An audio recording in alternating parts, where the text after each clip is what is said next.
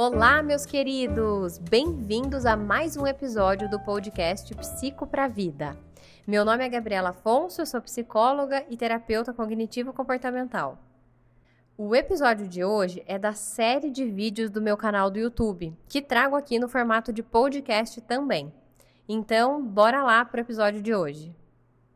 Bom, primeiro vamos entender por que é tão difícil desenvolver hábitos que estão relacionados com a disciplina. Eu já falei um pouco sobre isso num vídeo sobre exercício físico, que é uma dessas coisas, né? Inclusive. Então, vou deixar o link aqui para você que tem um problema específico com atividade física e quiser dar uma olhada lá.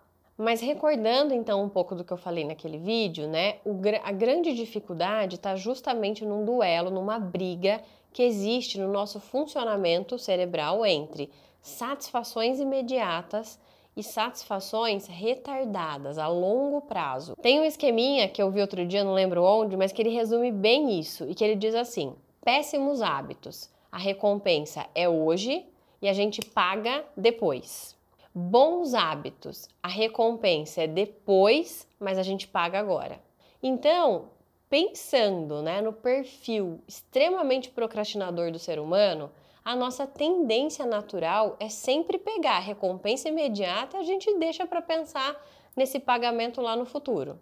Então é muito difícil que a gente consiga fazer e colocar em prática o contrário, que é a gente pagar agora, né? Pagar aqui nesse sentido de se comprometer, de fazer o que é necessário, sem necessariamente começar a ver o resultado agora, porque é uma coisa que vai ser construída a médio prazo. Bom, então esse é só o conceito para a gente entender por que, que isso é tão difícil. Isso vem do nosso funcionamento mesmo, cerebral, emocional, baseado na busca por recompensas imediatas. Então, sabendo isso, como mudar isso efetivamente na prática? Nós vamos trabalhar em duas esferas: a esfera das nossas crenças e a esfera dos nossos comportamentos. Em relação às nossas crenças, vai ser a gente entender que nós vamos ter diversos pensamentos sabotadores que vão ajudar a gente a manter o hábito antigo. E para isso, a gente vai trabalhar com mecanismos para identificar essas crenças quando elas aparecerem e responder de uma maneira assertiva. Três coisas que você pode fazer em relação às suas crenças. A primeira delas, que eu já falei aqui tantas vezes nos vídeos do canal, é fazer um cartão de enfrentamento. O cartão de enfrentamento é um lembrete para você mesmo. Pode ser inclusive um alarme no seu celular que tenha uma legenda que te diga algo. Né? Por exemplo, se você está tentando tomar mais água, se você está tentando comer lanches nos horários corretos. Então você pode colocar lá, por exemplo, um despertador que te lembre com uma legenda o quanto aquilo é importante para você.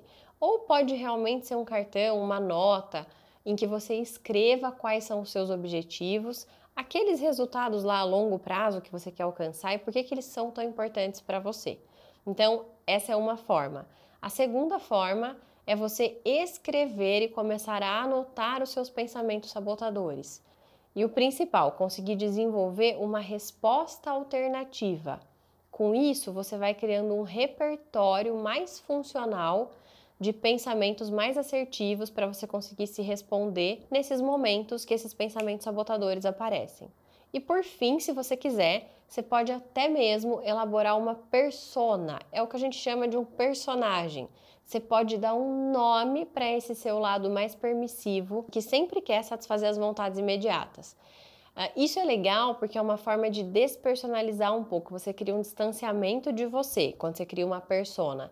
É como se fosse um personagem mesmo. Geralmente a gente associa isso com um funcionamento mais de criança, mais infantil. Então é realmente como se fosse aquele nosso lado criança, que quer comer o que quer, na hora que quer, o que não quer fazer o que precisa, não quer fazer atividade física.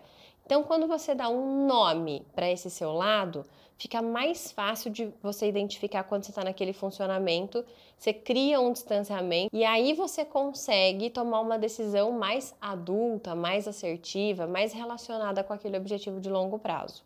E agora vem o trabalho na esfera do comportamento. Essa aqui vai ser a dica mais importante desse vídeo, porque geralmente Aqui as pessoas erram muito na hora que elas vão tentar colocar o objetivo em prática. O principal desses objetivos que requerem disciplina é que muitas vezes eles estão envolvidos com frequência. Então a grande dificuldade não é necessariamente a gente fazer, mas é a gente aprender a fazer com consistência. Então, a maioria das pessoas começa a fazer, mas para, mas não tem consistência. E aí acaba desistindo depois daquilo. Então, o principal nesse momento é saber escolher a meta certa e dar o foco necessário para ela acontecer. No caso da disciplina ou de um novo hábito, o mais importante é a frequência e a consistência. É nisso que a gente tem que focar no começo.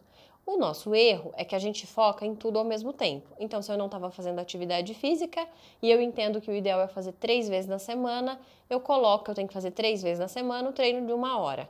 Ou seja, eu juntei qualidade com a frequência. E num primeiro momento, isso fica muito difícil para quem ainda não estava fazendo nada.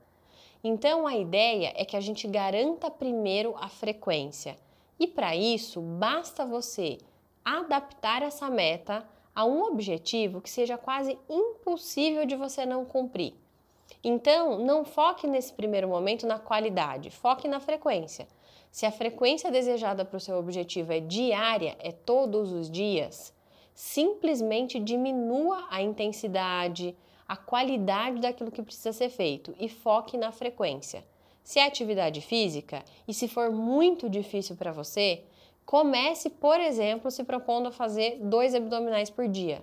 Entenda que no começo não é a qualidade o mais importante. A partir do momento que você garantir a frequência, você passa para o segundo nível e começa a melhorar, a aprimorar a qualidade daquele ponto. E uma dica extra sobre o aspecto do comportamento, que também é o que faz as pessoas às vezes errarem, é que a hora que elas decidem que elas vão acionar um novo objetivo, elas começam a entrar numa fase de preparação. Então, se é atividade física, eu começo a pensar: então eu vou comprar um tênis novo, então eu vou arrumar minhas roupas, então eu acho que eu vou me matricular na academia tal. Tudo isso dá a falsa sensação de que você está engajado naquele objetivo e que ele já está acontecendo, que ele já é uma realidade na sua vida, quando de fato ele ainda não é. Então não se percam nessa ilusão.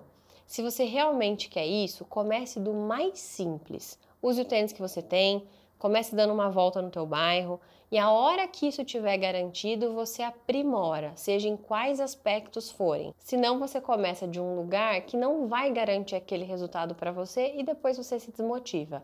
Então a mensagem aqui, resumida e muito simples é: primeiro fazer, depois aprimorar. Me conta aqui nos comentários se você já teve alguma dessas dificuldades que eu comentei com disciplina, de ter realmente tentado, começado alguma coisa e não ter conseguido ir para frente. Eu vou adorar saber. E depois, se você achar interessante, faça esse desafio para você mesmo. Pense nessa semana o que você tem procrastinado para fazer, escolha a menor meta possível para isso e se comprometa a fazer todos os dias. Espero muito que você tenha gostado desse conteúdo e que tenha sido útil para você. Me siga também no meu Instagram, psigabrielafonso, com conteúdos diários, e no canal do YouTube, Gabriela Afonso, com conteúdos semanais. Um beijo enorme e nos vemos no próximo episódio.